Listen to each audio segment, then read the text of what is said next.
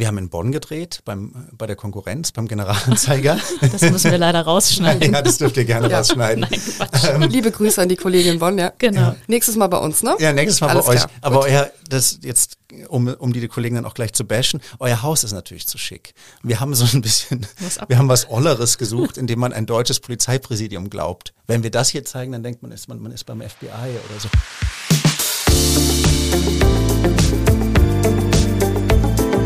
Talk mit K. Mit Sarah Brasak. Hallo, liebe Kölnerinnen und Kölner. Hallo natürlich auch an alle anderen, die von draußen zuhören. Im Podcast Talk mit K unterhalte ich mich mit interessanten Menschen aus dieser Stadt und heute, was mich besonders freut, zusammen mit meiner Kollegin Anne Burgmar und nicht im Wechsel. Bevor es weitergeht, noch ein Hinweis in eigener Sache.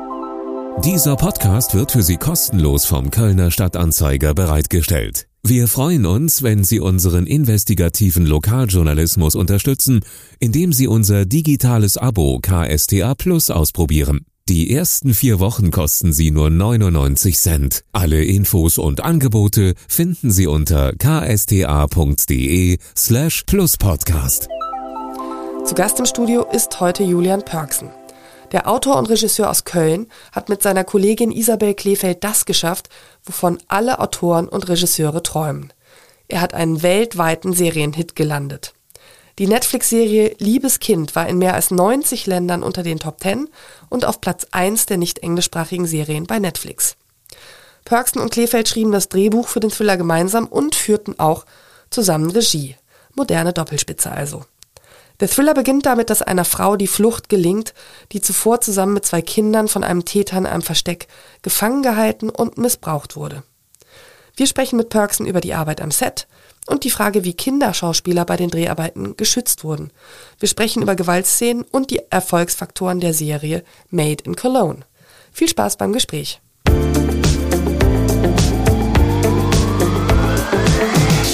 Hallo, lieber Julian Perksen, herzlich willkommen zu Talk mit K. Hallo, freue mich hier zu sein. Ähm, ja, wir sind heute zu dritt, was mich immer sehr freut. Normalerweise wechseln Anne und ich uns ab. Und ja, dieses Mal konnten wir uns nicht entscheiden.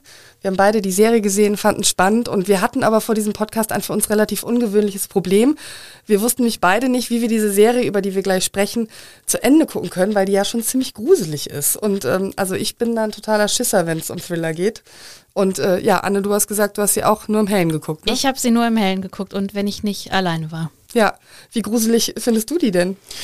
Naja, wenn man was selber macht, dann sieht man ja, wie es hergestellt wird und dann ist die, ist die Gruseligkeit weg. Also dann natürlich, man kann sich dann irgendwie reinversetzen und im Schnitt merkt man dann schon, was funktioniert und wo Spannung entsteht, aber man kann ja nicht vergessen, dass man da stand und da waren irgendwie 50 Leute um einen rum und da stand das Licht und die Puder und, und alles so. Also deswegen ähm, gruselt man sich da selber nicht so sehr. Es sei denn bei diesen aufgeklebten Wunden, weil die sehen dann doch so echt aus, dass das, also da wird mir dann auch ein bisschen schlecht. Oder abgerissenen Gliedmaßen. Darf man das sagen? Ja, das darf man verraten. Das vielleicht. darf man sagen. Wir müssen ja nicht verraten, in genau. wann ja, es 16 Jahre tatsächlich ja, bei Netflix, ne? Ja. Genau. Ähm, es ist, äh, wir würden, glaube ich, jedem empfehlen, der sich den Podcast anhört, vielleicht die Serie zuerst zu gucken. Jetzt mag es aber Leute geben, die, ähm, die sich erst den Podcast anhören und dann hoffentlich die Serie. Ähm, deswegen kriegst du jetzt die Aufgabe, zumindest mal kurz zu sagen, worum es geht. Dann sind wir es nämlich auch nicht schuld, wenn es Spoiler gibt. Ähm, ist ja auch eine interessante Ausgangssituation, denn eigentlich setzt ihr an einem Punkt ein, an dem sonst viele Geschichten enden, nämlich mit dem mit der gelungenen Flucht aus einer Gefangenschaft. Genau, das ist eigentlich das äh, ungewöhnliche Setting. Ähm, eine Frau entkommt einem, einem Mann, der sie in einem Verlies oder in einem Gefängnis gehalten hat, zusammen mit zwei Kindern und ähm, wird in ein Krankenhaus gebracht, nachdem sie in einen Unfall verwickelt war, zusammen mit einem der Kinder. Das Kind heißt Hannah und ähm, Hannah, das liebe Kind, nachdem auch die Serie heißt, ist in jeder Hinsicht besonders. Das ist ein Mädchen, was ein unglaubliches Gedächtnis hat, was sich Dinge merken kann und äh, wortwörtlich wiederholen, gleichzeitig aber die echte Welt noch nie gesehen hat. Das heißt, alles, was sie von der Welt weiß, weiß sie von dieser Familie in Gefangenschaft und aus Büchern. Und hat aber so ein lexikalisches Gedächtnis. Und die trifft jetzt eben auf den Wald, auf die Landstraße, auf den Krankenwagen, auf das Krankenhaus, auf andere Menschen und ist bezaubernd, aber auch man merkt, dass sie wo ganz anders herkommt und ganz anders groß geworden ist und man kann sich, und ich glaube, das ist das Zweite, was besonders ist, man hat hier ein, ein, ein Mädchen im, im Zentrum, wo man sich nicht ganz entscheiden kann, wie man sie eigentlich findet. Findet man sie unheimlich, findet man sie süß, man, hoffentlich beides. Und die zieht einen dann da rein in eine Geschichte, die 13 Jahre vorher begonnen hat. Da wurde ein Mädchen entführt, Lena Beck. Ähm, oder ist ein Mädchen verschwunden, muss man sagen. Ja. Man weiß zu dem Zeitpunkt, das können wir rausschneiden, war gespoilert, äh, man weiß zu dem Zeitpunkt noch gar nicht, was mit ihr ist. Ähm, die Eltern werden informiert, die hoffen, dass sie nach 13 Jahren eine Spur bekommen von ihrer Tochter. Und der Kommissar, der seitdem nach ihr sucht, äh, taucht ebenfalls auf im Krankenhaus. Alle um dieses Krankenbett rum dieser Frau, die da auf der Landstraße verletzt wurde. So, und dann, dann fängt an die Geschichte sich zu entblättern und man denkt, es sei vorbei und es beginnt gerade erst. Das ist, glaube ich, so in aller Kürze. Sehr, sehr gut Geschichte. zusammengefasst, finde ich. Und also ich kann zumindest sagen, dass mir das mit dem Gruseln und dem irgendwie sie mögen äh, und, und beschützen wollen auf jeden Fall zu gleichen Teilen vorhanden war. Ich fand fast am gruseligsten immer diese Szene, wenn sie sagt, ich bin ein gutes Mädchen, ich habe mir alles gemerkt. Hm. So viel dazu. Sarah. Jetzt ist man in Köln ja immer wahnsinnig stolz, wenn irgendetwas aus dieser Stadt erfolgreich ist. Ja, vielleicht ist das in Hamburg genauso, aber jetzt sind wir hier in Köln und also da ist man es auf jeden Fall. Und jetzt war Liebes Kind in mehr als 90 Ländern weltweit unter den Top 10 weiß nicht, ob das aktuell ist oder ob es mittlerweile äh, in noch mehr Ländern sind. Und es war auf Platz eins bei Netflix bei den nicht englischsprachigen Serien. Und es ist auch eine der erfolgreichsten Netflix-Titel überhaupt. Also das alles äh, made in Cologne. Und so ein Netflix-Erfolg ist ja so ein, wie ein Sechser im Lotto. Das erhoffen sich alle, die da eine Serie produzieren und die dort unterbringen. Und vielleicht dann mal so eine eine Million Dollar Frage zum Anfang. Was hat denn eure Serie, was andere nicht haben? Ja, wenn man das wüsste, wenn man das wüsste, dann könnte man unendliche, äh, unendlichen Output haben an hervorragenden Serien, die alle immer gucken wollen. Ähm, danach sucht man natürlich und danach suchen gerade die Macher von Netflix und keiner weiß es so richtig. Ich glaube, was man, was man sagen kann, ist, dass die Grundlage sehr gut ist. Also das ist ja eigentlich ein Roman von Romy Hausmann, ähm, jetzt hat man natürlich bei einem Roman ganz andere Möglichkeiten und Beschränkungen. Die Möglichkeiten sind, man kann ganz tief in Figuren hineinkriechen, ohne dass die anderen Figuren das mitbekommen. Das kannst du im Film nicht. Ähm, das heißt, man muss das übersetzen. Und das hat dann ähm, Isabel Kleefeld begonnen, hat dann ein Konzept geschrieben und hat mich dann dazugeholt irgendwann in der Drehbucharbeit. Und wir haben dann zu zweit diese Drehbücher, diese sechs Folgen geschrieben. Und ich glaube, die stehen auf guten Füßen, weil ähm, manchmal werden Sachen zu schnell gemacht, werden weil Zeitdruck da ist, ich weiß auch nicht warum, ähm, zu schnell hergestellt und dann merkt man nachher, die Geschichte hatte vielleicht gar nicht die Kraft. Das Zweite, was ich, glaube ich, feststellen kann, ist, ähm, dass es eine Geschichte ist, die so, ist ein bisschen egal, wo die spielt. Also, die, das ist eine, das ist ein Krankenhaus, ein Wald, eine Familie, ein, so, das ist sehr, ein Kommissar, eine Kommissarin, das sind sehr, sehr ähm, allgemeine Figuren und die lassen sich, glaube ich, sehr leicht übersetzen. Da muss man nicht viel, man muss nichts über Deutschland wissen, um die zu gucken. Man muss auch die deutsche Sprache nicht können, um das zu verstehen. Das sind so archetypische, fast so märchenhafte Situationen, also böse Märchen. Ne? Und das Dritte war, dass wir ähm, und das verdanken wir den Produzenten, also Tom Spieß und Friedrich Oetker, tolle Bedingungen hatten, tolle Leute und tolle Bedingungen. Und letztlich ist es ja das, also wenn man es schafft, gute Mitarbeiter zu bekommen für so eine Serie und zwar in allen Gewerken, in allen Bereichen und ein tolles Ensemble, dann ist die Arbeit ja, äh, dann ist schon ganz viel richtig gemacht worden. Dann weiß man es trotzdem noch nicht, ob es so durch die Decke geht, aber zumindest hat man eine gute Voraussetzung und das war hier so. Es war ein tolles Arbeiten. Gibt es den Moment, wo man weiß, irgendwann, das hat funktioniert, was man sich da vorgestellt hat? Ist es, also hat man es während des, während des Drehs, während des Schnitts oder wirklich erst, wenn man das Endprodukt sieht? Während des Drehs springt man halt immer so doll. Ja. Das ist so, man, man dreht ja nicht chronologisch, also man dreht nicht in der Reihenfolge des Drehbuchs, sondern man springt und dreht nach Orten in der Regel. Weil es heißt ja immer sozusagen, wenn man, wenn man irgendwo dreht, dann kommen da irgendwelche Trucks an, dann werden da Lichter aufgebaut, dann müssen alle Menschen dahin gefahren werden und so. Das heißt, es macht nur Sinn, wenn man dann auch alles dreht, was dort zu drehen ist. Und ähm, das heißt, man hat, oder bei mir ist es so, ich habe oft ein Gefühl für einzelne Szenen. Ich kann mhm. dann sagen, ich fand die Szene hatte eine Stimmung, da hat was funktioniert, das hat Spaß gemacht, das war intensiv. Was man sich noch nicht so vorstellen kann, ist, oder ich zumindest mag andere geben, das große Ganze, wie das ineinander greift und wie das aufeinander aufbaut. Das sieht man dann eigentlich erst im Schnitt. Oder man hat jemand, der schon schneidet, während man dreht und dann kriegt man so ein bisschen Rückmeldungen, der mhm. sagt, ah, das fügt sich gut aneinander oder hier fehlt vielleicht auch noch was und so. Mhm.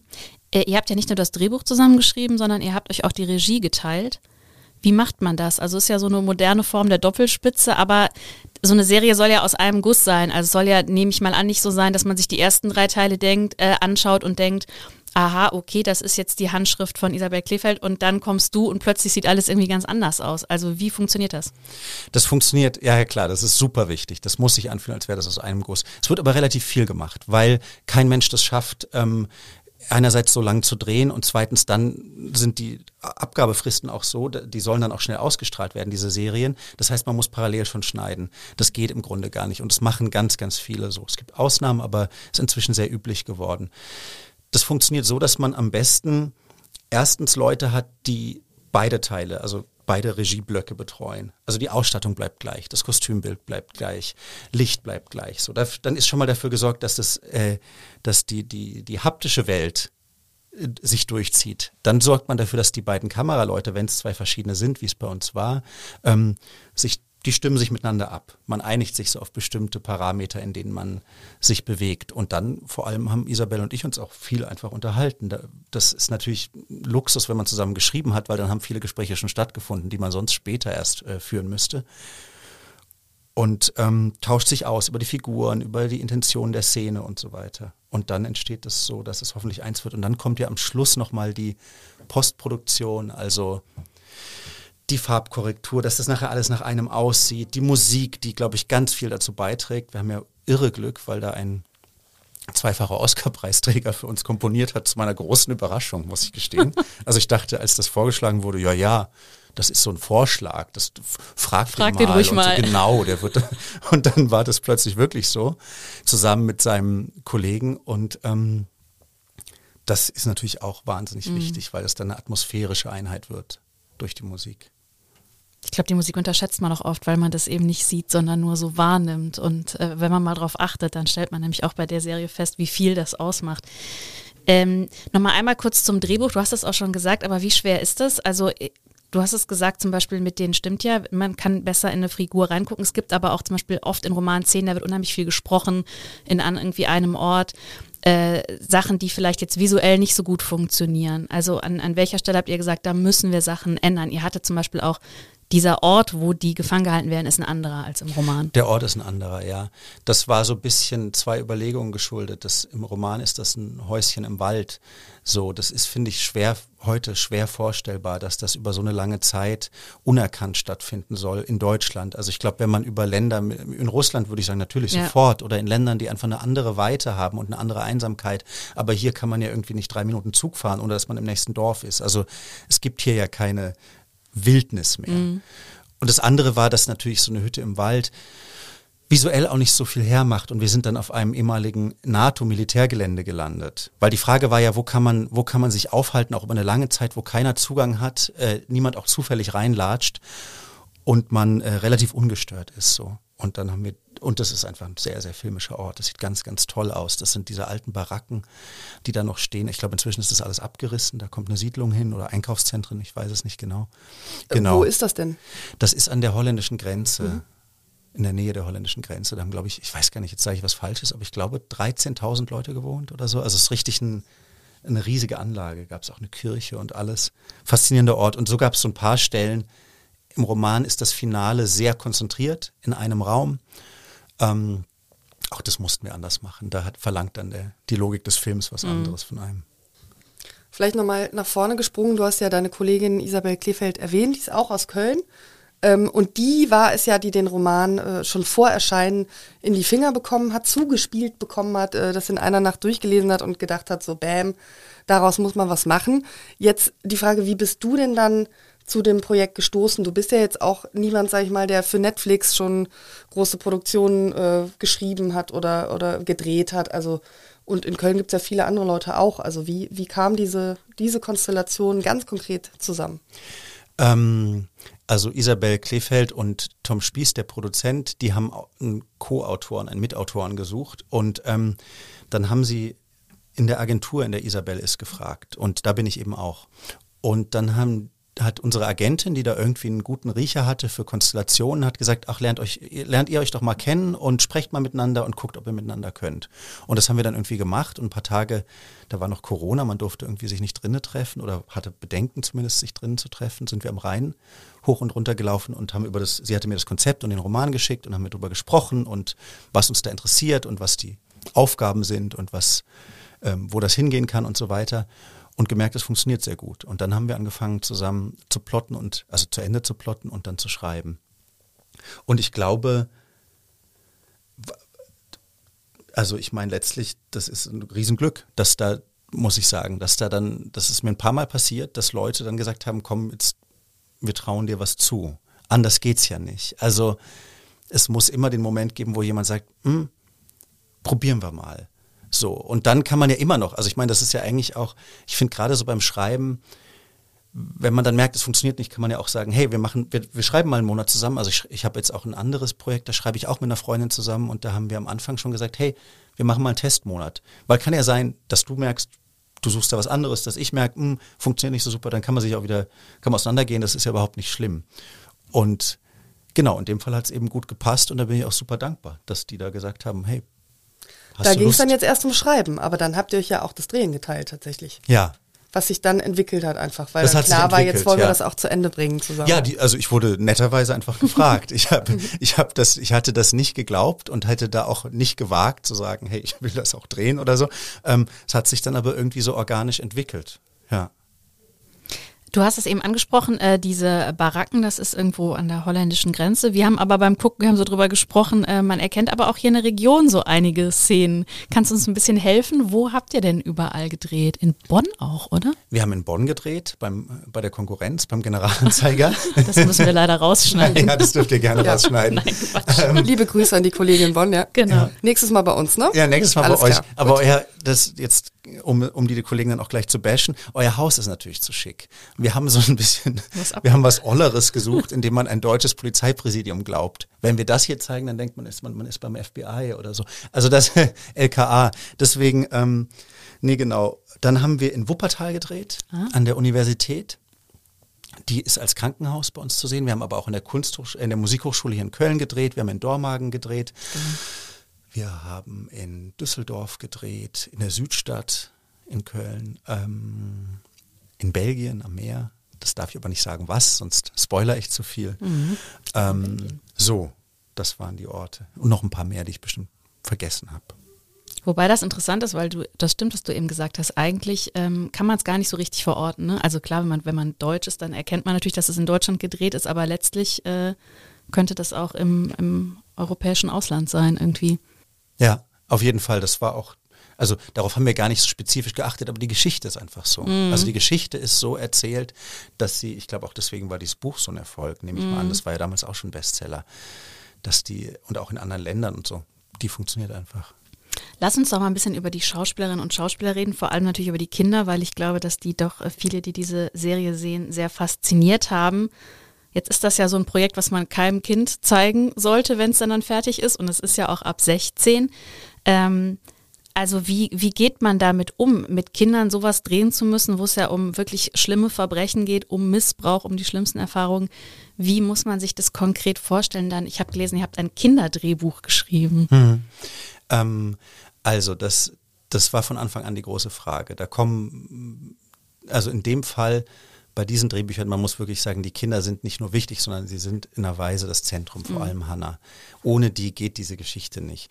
Ähm, und das war von Anfang an klar. Und dann hat man natürlich erstmal, das ist ja die erste Herausforderung, den Riesenbammel, ob man Kinder findet, die so gut sind. Weil das ist, das kennen wir alle, man guckt Filme und denkt, ist alles super. Und bei den Kindern denkt man, ah, nicht so hundertprozentig. Ganz, ganz süß und so, aber nicht hundertprozentig. Und dann haben wir äh, angefangen zu casten und haben zum Glück eben diese beiden fantastischen Schauspieler gefunden, Schauspielerinnen und Schauspieler, ähm, Sammy Schrein und Naila Schubert eben. Und dann sind wir in Kontakt getreten mit deren Eltern und haben angefangen darüber zu sprechen. Also die Eltern kannten das Drehbuch, die Kinder natürlich nicht, die mhm. Originaldrehbücher. Ähm, Dann haben wir eine Kindercoachin dazu geholt. Also eine, die darauf spezialisiert ist, Kinder auf Dreharbeiten vorzubereiten und während der Dreharbeiten zu begleiten. Dann kam eine medienpädagogische Fachkraft dazu. Das ist jemand, der von Staatsseite darauf achtet, dass wir uns an die Regeln halten. Da, da gibt es ja strenge, Kinder dürfen fünf Stunden am Set sein, drei Stunden davon arbeiten. Mhm. Da sitzt jemand und schreibt die Minuten mit, was völlig richtig ist und gut. Mhm. Das ist einfach so. Das ist der praktische Teil. Und dann haben wir uns überlegt, wie können wir diese Geschichte erzählen, ohne dass es die Kinder beschädigt, ohne dass die da irgendwie Dinge miterleben, die man nicht miterleben soll. Und das war dann eben die Idee von Isabel und ich fand die toll und sie hat es dann auch wunderbar gemacht. Das hat sie gemacht, diese Kinderdrehbücher mhm. zu, äh, zu, schreiben, in denen einfach eine Geschichte erzählt wird, die in sich geschlossen und plausibel ist, aber bestimmte Aspekte weglässt. Die Aspekte, die, die für die Kinder nicht, ähm, die, die, für die die noch nicht alt genug sind. Das wussten die Kinder auch. Also wir waren da transparent, haben gesagt, es gibt ein Erwachsenendrehbuch und es gibt ein Kinderdrehbuch und ähm, das, ihr werdet das nicht erfahren, was bei uns drin steht. Das ist einfach so. Es gibt diese zwei Welten. Und dann kann man ja beim Drehen drauf achten, ne? dass man, man kann ja die Szenen so bauen, dass man bestimmte Dinge nicht in Anwesenheit der Kinder dreht, ne? Sondern dann mhm. dreht man erst die, die Einstellung auf die Kinder und dann dreht man das, dann schickt man die raus und wenn die weg sind, dreht man das andere. Also da kann man schon sehr viel machen. Und dann haben wir auch mal darauf geachtet, dass es spielerisch ist, die Atmosphäre spielerisch ist. Also zum Beispiel gibt es einen Unfall und dann sieht man die Mutter und die hat Wunden im Gesicht und dann ist sind die beide in die Maskenprobe gekommen und haben gesehen, wie man dieses Plastik dahin klebt und wie man das Plastik anmalt. Mhm. Und dadurch wird das ja entzaubert und man verliert die Angst davor. So. Und das hat, glaube ich, einfach sehr gut funktioniert. Da war eine große Leichtigkeit und irgendwie Freude am Set mit denen.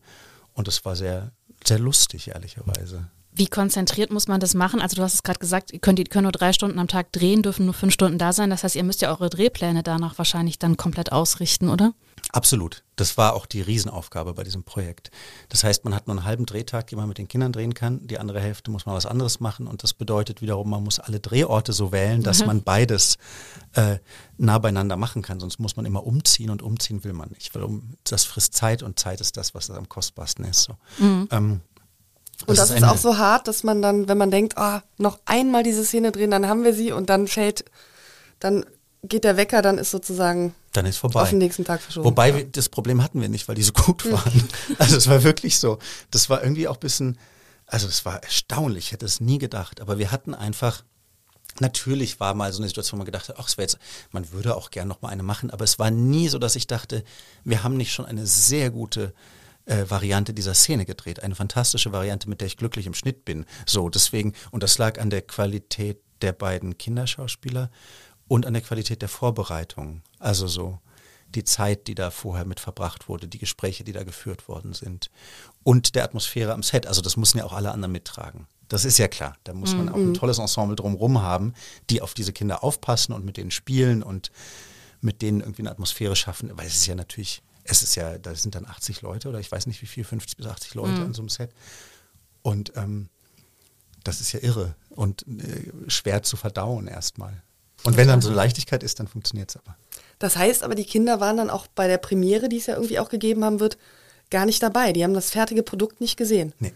Das war ja sicher auch schwer für die, oder? Ja. Weil die dann Lust haben, doch eigentlich das Ergebnis zu Na sehen. Na klar. Wir mhm. haben, es gab eine äh, Schnittversion aus kleinen Szenchen und off, also so lustigen neben der Kamera Sachen. Eine Kinderserie so. dazu. Genau. Mhm. dann gab es ein kleinen paar Ausschnitte, einfach Sachen, die man, die absolut äh, kindgerecht sind, haben wir denen gezeigt, genau. Aber sonst müssen die noch ein bisschen warten, leider. Oder äh, zum Glück. Ja, genau. Ähm, ich tue mich mit dem Genre ehrlich gesagt oft ein bisschen schwer, auch deshalb, weil ich finde, ähm, dass sehr oft solche Produktionen sehr die Täter in den Mittelpunkt rücken und man eigentlich die Opfer, die sind halt da, weil es die halt braucht für so eine Geschichte, aber so richtig geht es nicht um die. Mein Eindruck war zumindest, dass ihr euch sehr bemüht habt, genau das nicht zu tun. Man sieht ja den Täter auch, also man hat die Stimme natürlich oft, hört man, aber man sieht ihn auch sehr spät eigentlich. Also es ist jetzt keine Hauptrolle, muss man sagen. Habt ihr darüber diskutiert, über diese Frage? Also, das ist ja schon, ich meine, da geht es um Verbrechen, klar, das ist jetzt nicht an wirklich einen realen Fall angelehnt, wobei man natürlich so bestimmte Verbindungen sieht zu Fällen, die man kennt. Hm. Aber ähm, war das ein Thema für euch? Das war ein Thema. Wir waren uns aber schnell einig, wie wir es machen wollen. Ähm, weil das tatsächlich auch was ist, was Isabel und mich, glaube ich, gleichermaßen irgendwie stört. Diese, diese Feier des Monströsen und diese Faszination und dieser Voyeurismus angesichts von hochgradig kaputten und irgendwie diabolischen Menschen, die dann doch letztlich äh, glorifiziert werden, indem man immer wieder sie in den Mittelpunkt stellt und sie auch so auflädt als Riesenrätsel und ähm, das war uns irgendwie sehr klar und es war auch so klar, dass das Tolle an dem Stoff eigentlich der Versuch ist zu beschreiben, was mit den Menschen passiert, die sowas durchleben, auf sehr unterschiedliche Arten. Also ich meine auch natürlich einerseits diejenigen, die dort gefangen sind, andererseits diejenigen, die ähm, ihre Tochter verloren haben und nach der suchen seit 13 Jahren. Oder ein Polizist, der glaubt, er habe damals vielleicht was übersehen, vielleicht eine Spur nicht aufgenommen, vielleicht einen Fehler gemacht, 13 Jahre lang glaubt, er hätte einen er hätte etwas vielleicht unterlassen, irgendeinen Stein nicht umgedreht, unter dem eine Spur hätte sein können. Also die Frage von Schuld und von Schmerz und von, von Trauma irgendwie in den Vordergrund zu stellen. Das war, das war das Ziel und zu zeigen, was das mit diesen Leuten macht und gleichzeitig natürlich spannend zu erzählen. So. Mhm. Und äh, ist mein Eindruck auch, also es gibt eigentlich fast keine expliziten Gewaltszenen. Also ja. Vergewaltigen schon mal gar nicht. Man sieht einmal, als er äh, sie schlägt, aber es ist extrem, es sind extrem wenige, zum Teil dann, dann Szenen, die einen auch natürlich deshalb, glaube ich, sehr treffen. Aber war das auch eine Entscheidung, die sich daran sozusagen anschließt, an den Gedanken, den du gerade beschrieben hast? Absolut, ja. Ich glaube eh, also ich glaube, dass äh, dass es meistens spannender ist, wenn, wenn Dinge implizit und nicht explizit sind, dass es in aller Regel dazu führt, dass die Sachen aufgeladen werden und dass ähm, man gerade beim Thriller, ich finde bei guten Thrillern das eigentlich immer sieht, äh, Horror ist was anderes und so, das lebt ja davon, dass, dass Dinge ja. explizit und grausam werden, aber Thriller lebt ja vom Kopfkino, also von der, von der Vorstellung, von der Angst, von der Ahnung, vom doppelten Boden, von dem Gefühl, dass da was ist oder was sein könnte und nicht so sehr von dem, was man zeigt. Und die guten Thriller, ähm, kriegen genau das hin. Und deswegen, das war eine bewusste Entscheidung. Das andere war, ich habe auch keine Lust, das schon wieder zu sehen. Man sieht es so oft und es ist, wozu? Wozu? Also. Ja, und man sieht auch so oft, das sind dann sehr oft eben die Frauen, die die Opfer ja. sind und dann aber eigentlich eben auch nur dafür gebraucht werden, um eben das jetzt möglichst plastisch darzustellen. Also genau, und da bin ich dann nämlich auch immer raus. Geht mir ganz genauso. Geht mhm. mir ganz genauso. Ja, wir haben versucht, das anders zu machen. Ich, wenn, wenn das gelungen ist, bin ich froh. Also so, das war auf jeden Fall das Ziel. Ich finde ja total interessant, das haben wir ja bei Serien jetzt gesehen, in den, in vielleicht äh, vor allem so im vergangenen Jahrzehnt, dass sich so die Art des Erzählens total geändert hat, weil mhm. man eben natürlich früher äh, immer eine Woche warten musste, man braucht diesen Cliffhanger, dann haben immer alle von linearem äh, Erzählen, äh, von horizontalen Geschichten gesprochen und so. Aber wie, ähm, wenn man sowas dann schreibt, wie wichtig ist das oder hat man das gar nicht im Kopf, dass man eben weiß, die Leute können das in einem weggucken? Also ist es dann eigentlich wirklich nur noch ein Projekt, ein Produkt über diese sechs Folgen oder denkt man doch jede Folge für sich? Beides, beides. Man muss ja trotzdem am Ende der Folgen das Gefühl erzeugen, dass die Leute sagen, jetzt muss ich aber wissen, wie es weitergeht. Und wir haben auch klassische Cliffhanger. Wir haben ganz klassische Cliffhanger ja, sogar. Ähm, und die sind auch wichtig, weil ich glaube, am ehesten, man, man guckt es zwar anders, aber man guckt jetzt die Serie ist sehr kurz. Das sind sechs Folgen. Das mhm. kann man auch an einem Abend gucken. Meistens sind die Serien eher so, dass man sagt, das sind zwei, drei, vier, fünf Abende, je nachdem. Ähm, das heißt, wenn man es, man möchte, dass wenn die Leute äh, aufhören zu gucken, dann auch wieder Lust haben, da zurückzugehen und irgendwas sie auch so fesselt. Und natürlich ist so ein Cliffhanger, das ist ja wie so ein kleiner Widerhaken am Schluss, wo man nochmal so versucht, nochmal was Zusätzliches mhm. zu befestigen. Ähm, und sonst, ich, ich, da ich in dem anderen Serie, in der anderen Serienwelt nie gearbeitet ja. habe, kann ich das auch ehrlich gesagt gar nicht so vergleichen, wie die Arbeit dann da ist. Aber ich glaube eigentlich, alle Serien haben sich immer bemüht, das als eine gesamte Welt zu denken und dann zu gucken, was ist aber trotzdem die Geschichte innerhalb der Folge. Mhm. Das muss man eigentlich immer tun, glaube ich. Hast du das Gefühl, also es war ja irgendwann so die, die Rede vom goldenen Zeitalter der Serie und alle waren so total gehypt, als da Netflix und all die Player irgendwie kamen. Jetzt hat man ja das Gefühl, dass so ein bisschen Ernüchterung da, auch in Deutschland, als zum Beispiel Sky, die haben angekündigt, sie machen jetzt keine Originals mehr. Ähm, ist so der ganz große Boom vorbei?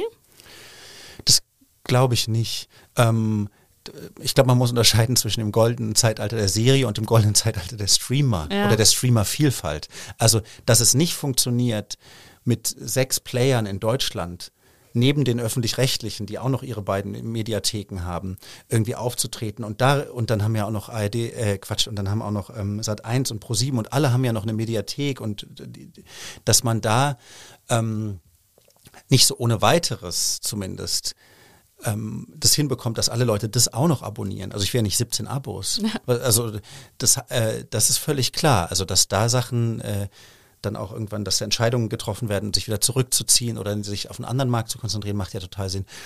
Ähm, das heißt für mich aber nicht so viel zur Serie, weil ich glaube, es werden immer noch viele gute Serien gedreht und es gibt immer wieder Sachen, die wirklich aufregend sind.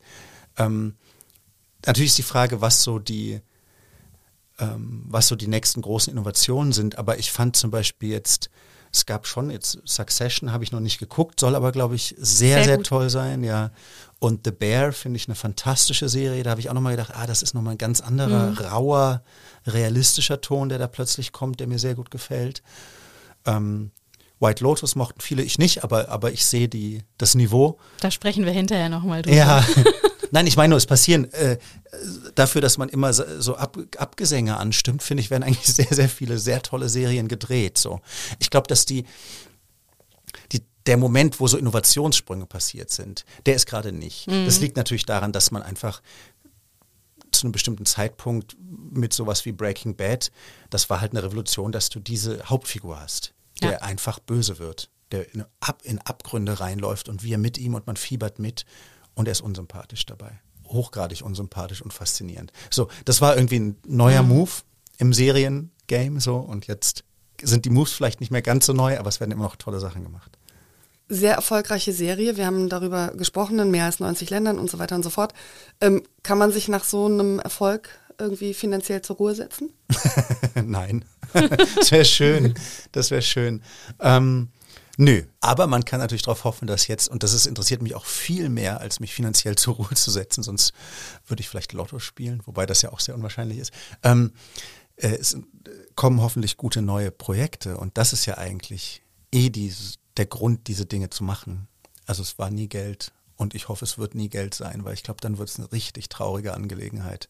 Ähm, und das ist einfach schön, weil das natürlich eine Vergrößerung des Möglichkeitsfeldes ist. Erstmal, mhm. hoffentlich. Ja, ich denke mal schon, dass so eine erfolgreiche Serie natürlich auch die Macher einfach mal komplett auf den Radar international bringt. Und deswegen die Frage, also haben schon interessante Menschen angerufen? Kam der Anruf aus Hollywood? Nein, das wäre jetzt zu plakativ, aber jetzt mal ganz im Ernst. Also gibt es jetzt Leute, die sagen, Herr Perksen, wir kannten Sie noch gar nicht, aber wollen wir mal reden? Es gibt's, ja. Also mhm. es gibt Leute, die sagen, äh, Genau, es gibt so Leute, die sagen, wollen wir uns nicht mal kennenlernen mhm. und so. Ja, das auf jeden Fall. Das gibt's aber, das, das gab es auch davor dann manchmal schon. Jetzt ist es halt mehr und dann und muss auf man einem anderen Level vielleicht. Und auf einem anderen Level ja mal gucken. Das weiß ich, ja mhm. vielleicht schon doch. Ähm, aber da muss man immer gucken. Das sind Gespräche und man kennenlernen äh, kann man vieles. Ob dann irgendwie was Spannendes draus wird, weiß man immer nicht. Aber ja, auf jeden Fall, es hat sich vermehrt und es ist natürlich schön, weil man jetzt einfach sagen kann, man kann sich jetzt ja auch, wenn man irgendwo mit Leuten in Kontakt treten möchte, einfach sagen, hey, ich habe das gemacht und mhm. ja. Wir sind ja hier komplett unter uns. Äh, worauf hättest du denn Lust? Jetzt mal so ähm, völlig aus dem Vollen geschöpft. Ich finde es ähm, immer so schwer zu sagen. Man wird auch manchmal zum Beispiel gefragt bei solchen Gesprächen, welches Genre magst möchtest du machen? Und ich konnte die Frage irgendwie noch nie anständig beantworten, weil ich ich kann sagen, es gibt ein paar Genres, die ich nicht machen möchte und ich kann sagen, dass ich gute Stoffe erzählen will. Und was das ist, das sagt dann der Stoff. Also ähm, ich würde überhaupt nie sagen, ich möchte nur Krimis machen oder so, oder ich möchte keine Komödie oder so, sondern ähm, Du warst ja auch vorher gar nicht im Thriller-Bereich jemals unterwegs, ne? Nee, ich mhm. finde eigentlich alles reizvoll, fast mhm. alles reizvoll. Und wenn, wenn, es eine gute Geschichte ist, eine gute Story, tolle Figuren, dann bin ich, glaube ich, bei fast allem dabei. Und dann würde ich sagen, ein Roadmovie ist genauso toll wie Science Fiction, wie unter bestimmten Umständen sogar eine Sitcom toll sein kann, wenn sie, wenn sie so gut geschrieben ist, wie manche das eben sind. Ähm, die sind oft filmisch halt nicht, die sind ein bisschen öde. Aber als Autor ist das natürlich was Tolles. Ähm, aber da wäre ich total offen und würde sagen, ich fände auch Kinder, also auch ein Kinderfilm, fände ich sofort interessant.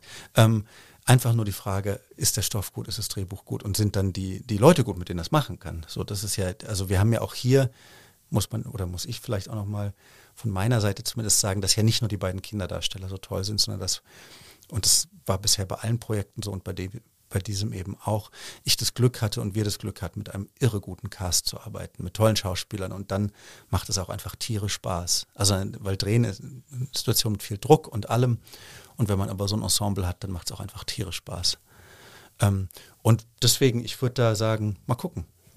Man kann dich eigentlich mit allem ansprechen. Man kann mich mit allem ansprechen, es muss nur gut sein. Sehr gut. Ähm, ich finde, du, du hast das ja gerade gesagt, so, eigentlich interessiert dich irgendwie alles und du könntest dir alles vorstellen. Ich finde, so ein bisschen passt das auch, wenn man so auf deinen Lebenslauf guckt, weil also mein Eindruck war jetzt, wenn man so schaut, also du kommst aus Freiburg, hast Germanistik, äh, Geschichte und Philosophie studiert in Berlin und auch noch Dramaturgie. Du warst ja auch am Schauspiel hier in Köln, hast Bücher geschrieben. Da hätte man jetzt nicht gesagt, der Weg führt direkt zu Netflix, oder? Nee, ich habe, ähm, nee, gar nicht, gar nicht.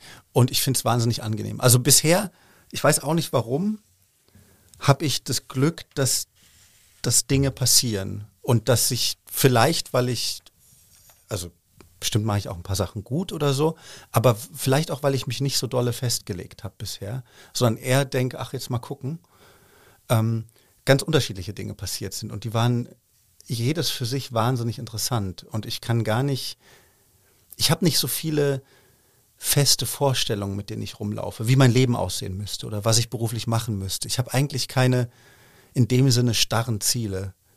Interessantheit ist natürlich ein Ziel. Ähm, und und äh, gute Menschen ist ein Ziel und, und äh, dann in der Arbeit eine, ein freundlicher Umgang und so Sachen. Aber dadurch sind irgendwie sehr unterschiedliche Dinge bei mir gelandet oder ich bei denen und ich konnte die dann eigentlich immer mit einer großen Lust machen und mich da reinwerfen, weil ich nicht vorher wusste, was ich will. Mhm. Also hast du auch keine Berührungsängste, weil ich glaube, es gibt schon Leute, die sagen, ey, sorry Freunde, ich mache Theater, also ich drehe doch hier keine Streaming-Serie. Ja, ja, auf jeden, nee, ich habe gar keine Berührung. Also doch, mit bestimmten Dingen ja. hätte ich natürlich Berührungsängste. Es gibt auch Sachen, es klingt jetzt, als würde ich alles machen und so. Also, ähm, nein, es gibt bestimmte Sachen, die würde ich auf keinen Fall machen. Und ähm, ich habe aber keine großen Berührungsängste, nee.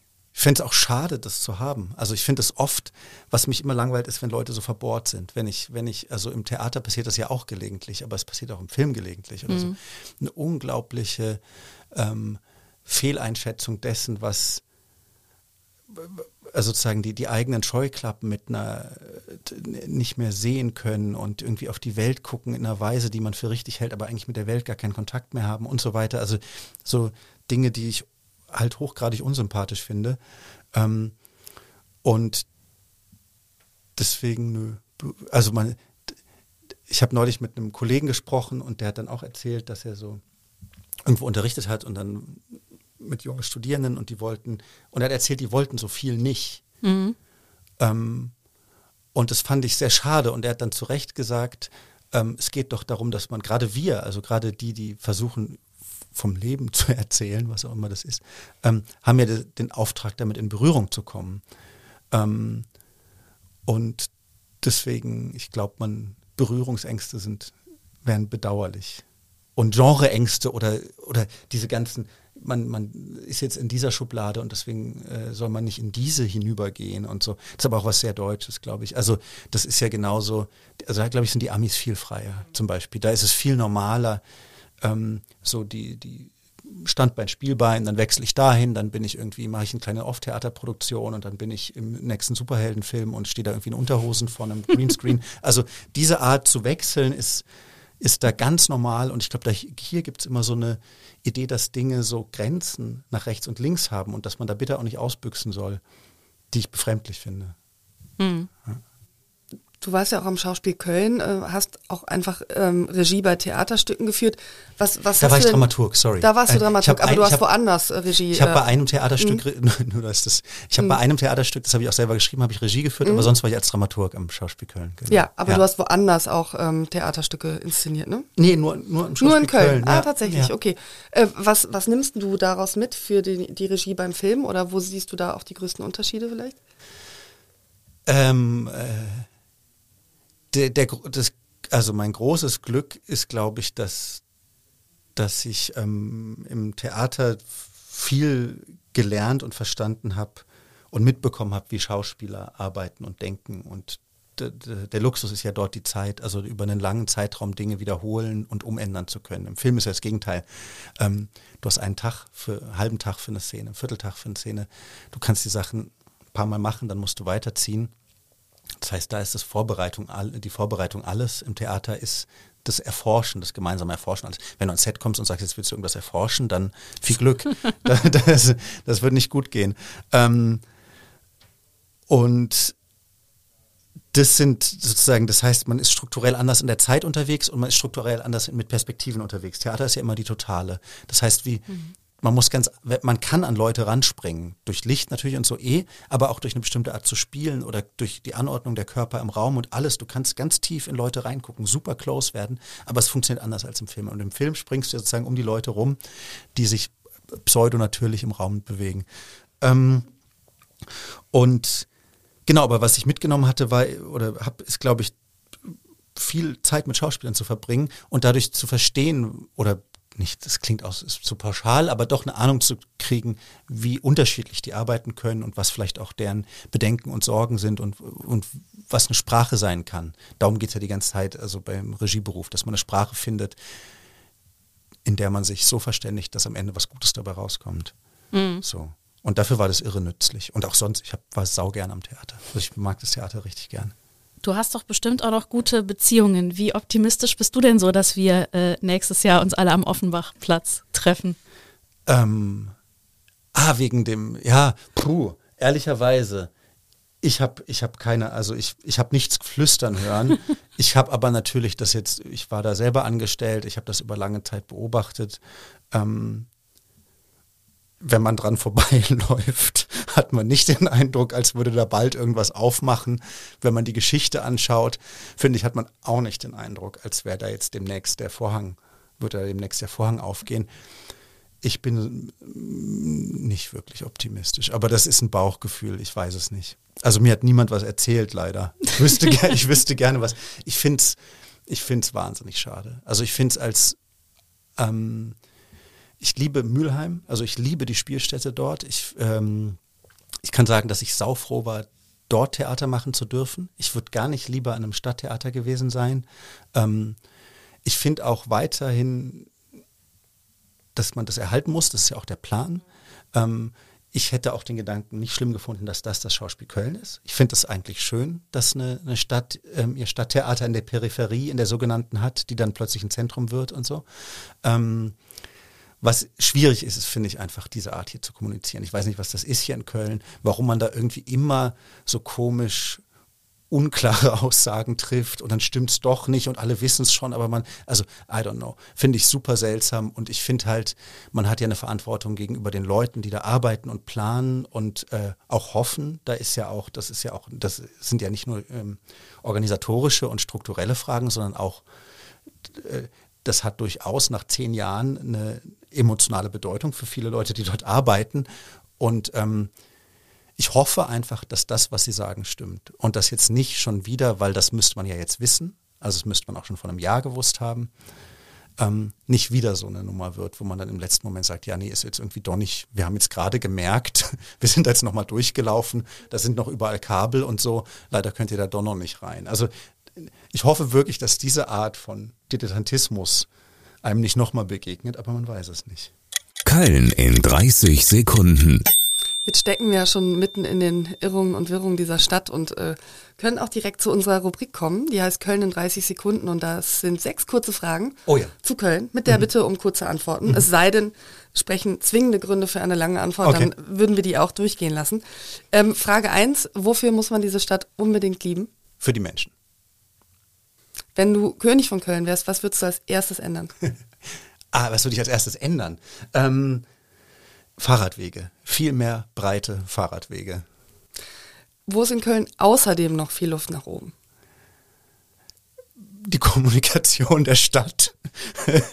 ähm, die, die Kultur, das ist dir wichtig, merke ich. Die, die ja. Transparenz der mm. Kulturpolitik, solche Dinge. Mm. Ähm, ich finde auch, dass man auf der Breslauer Seite des Hauptbahnhofs, man kann da ab und zu mal putzen. Also es, ist, es riecht so sehr nach Pisse, dass es in den Augen brennt. Ich finde, das muss nicht sein. Ich finde diesen Breslauer Platz insgesamt auch ausbaufähig, oder? Es also so, so ein, also, ein ja. Baum vielleicht mal oder also irgend, irgendwas, Ja. was grün ist Ich oder fände so. auch, ne? das- ich fänd's auch keine Tragödie, man baut da einfach ein paar Klos hin, dass die Leute, die auf der Straße leben und nirgendwo hin können, das ist ja auch, Mhm. die, die müssen halt aufs Klo, mein Gott, normal. Aber das, also diese zugeschissenen, Ge- Entschuldigung, Garagenwände, da, Ja, es ist furchtbar. also es ist bizarr, finde ich. Das verstehe ich nicht. Für alle Leute, die gerade in Köln ankommen, ne? Für alle, genau, Hallo. man kommt, man kommt Hallo. an und dann ist da Willkommen dieser. Geruch. Also da Ja. denke ich schon, ui, ja, herzlich willkommen. Genau. Ähm, wie würdest du denn Karneval einem Außerirdischen erklären? Ähm, oh, einem Außerirdischen. Das Naja, es darf auch Es jemand darf sein, jemand der keine Ahnung hat, was USA Karneval ist. oder ja. so kommt. Also ehr ehrlicherweise bin ich auch kein großer Karnevalist. Mhm. Deswegen überlege ich gerade, wie ich es machen kann. ähm, ich gerne, würde sagen, gerne ins Mikro ah ja, Entschuldigung. sprechen. Ich, ja, Entschuldigung. Ähm, ich würde sagen, dass, dass es eine Stadt ist, die sich irgendwie die Tradition erhalten hat, einmal im Jahr in den totalen Ausnahmezustand zu verfallen und Regeln auszusetzen, die sonst gelten und sich seltsame Dinge anzuziehen, welche Perücken auf dem Kopf zu tragen, sehr, sehr viel Alkohol zu trinken, ähm, zu singen. Ähm, also ein langes, bisschen merkwürdiges Volksfest, was, glaube ich, sehr viel Spaß macht, wenn man aktiv teilnimmt. Wenn man da aber so durchläuft und nicht ganz dazugehört, ist es nicht nur schön. Das stimmt. Okay, also Außerirdische sollten, sollten die Stadt meiden während Nein, Karneval. ich würde dem Außerirdischen sagen, entweder kaufst du eine Perücke und springst rein oder du kommst nicht. Also ich glaube, der, der, der Zwischenweg ist falsch. Ich habe den versucht zu gehen, das funktioniert nicht. Das geht in die Hose, das stimmt. Ja. Hast du einen Lieblingsort in Köln?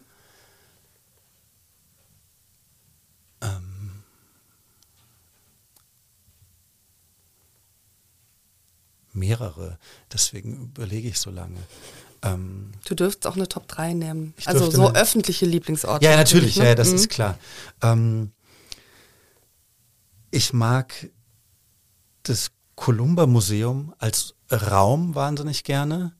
Ähm, ich mag den Rhein gerne, wenn die Stadt aufhört. Also die, die Rheinufer dort, wo die Stadt aufhört, sind wahnsinnig schön. Und zwar in beide Richtungen, finde ich, aber vor allem Richtung Nil. Und da ist auch erstaunlich wenig los. Also da habe ich manchmal, das ist fast wie so auf Mallorca. Also im, im Ballermann sind sie alle und dann fährt man zehn Minuten, dann ist es plötzlich so irre schön. Ähm, und mein drittes ist vielleicht, was ist denn mein drittes, weiß ich gerade nicht. Lass es bei den beiden.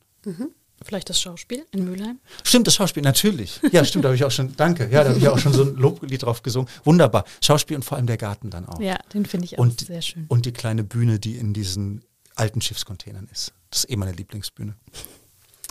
Dein Lieblingsfädel, du wohnst in Nippes, muss man dazu sagen, das, das gilt nicht. Das gilt nicht. Nee, es gilt nicht. kein, Wieso gilt das kein nicht? Nee, wir haben ja vorhin schon drüber gesprochen. Nippes, äh, Oh. Nippes wäre zu einfach. Ist das hart. Ich mag die Südstadt auch gerne. Ja. Ähm, bei so einem Riesenerfolg liegt es ja dann auch nah, wir springen jetzt wieder zurück von, von Köln zu Liebes Kind, dass jemand fragt, können wir davon nicht eine Fortsetzung machen, ein Spin-off, irgendwas, was irgendwie auch Liebeskind Teil 2 oder wie auch immer heißt. Ähm, wie ist das bei Liebeskind? Also wir wurden noch nicht gefragt. Oder ich nicht, aber ich glaube Isabel auch nicht. Ähm, es war halt von vornherein so klar und auch so erzählt und so angelegt und so geschrieben, dass es eigentlich eine abgeschlossene Geschichte ist. Ich habe da keine Fantasie zu. Ich weiß, dass in den Foren da irgendwie wild spekuliert wird, aber in den Foren wird immer wild spekuliert über alles. Ähm, und es macht ja auch Spaß zu spekulieren. Ähm, ich sehe da keine Fortsetzungsgeschichte. Ähm, mal schauen, ob da die Frage noch auftaucht. Ich glaube das nicht. Ich glaube, die sehen das alle so. Aber wer weiß. Ja, ich glaube, es ist auch, es, hätte vielen Serien auch gut getan, äh, wenn man es dann dabei belassen hätte. Bei einer sehr guten ersten Staffel zum Beispiel. Auf oder- jeden Fall. Ja, ja, das ist meistens schwierig. Gerade wenn die eigentlich wie diese ja in sich geschlossen erzählt sind. Ja. Also, Also selber auch gar keine Sehnsucht. Zu wissen, wie es weitergeht. mit- Nee, ich würde, also man weiß es ja. Also das Ding ist ja eigentlich, also es gibt ja Serien, wo du denkst, boah, da sind aber noch riesig, riesen Fragen offen und ich, ich will jetzt nicht so viel sagen über unser Ende, weil das fände ich wirklich schade, wenn das Leute noch nicht gesehen haben. Aber ich glaube, was man sagen kann, ist, dass eine, das was bestimmt, es kommt was zum Abschluss und ich glaube, wie es von dort weitergehen kann, ist für die einzelnen Figuren wichtig, aber ist nicht unbedingt eine Geschichte, die man in einem seriellen Format erzählen muss. So. Ähm, deswegen, ich finde, die kann man jetzt gut in Ruhe lassen. Sehr gut. Und dann können wir uns einfach auf neue Sachen von dir freuen. Das ist doch auch super. Ja.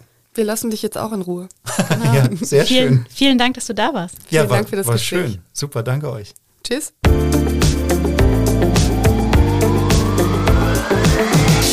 Liebes Kind. Die sechsteilige Serie ist bei Netflix zu sehen und zwar ab 16 Jahren. Was auch gut so ist, denn sie ist wirklich ordentlich spannend. Wenn Sie Fragen haben zum Podcast Talk mit K oder eine Anregung oder einen Talkgastwunsch, Anne und ich, wir freuen uns über eine E-Mail an sarah.brasak.ksdamedien.de. Bis zum nächsten Mal sagen wir Danke, Tschüss und auf Wiederhören.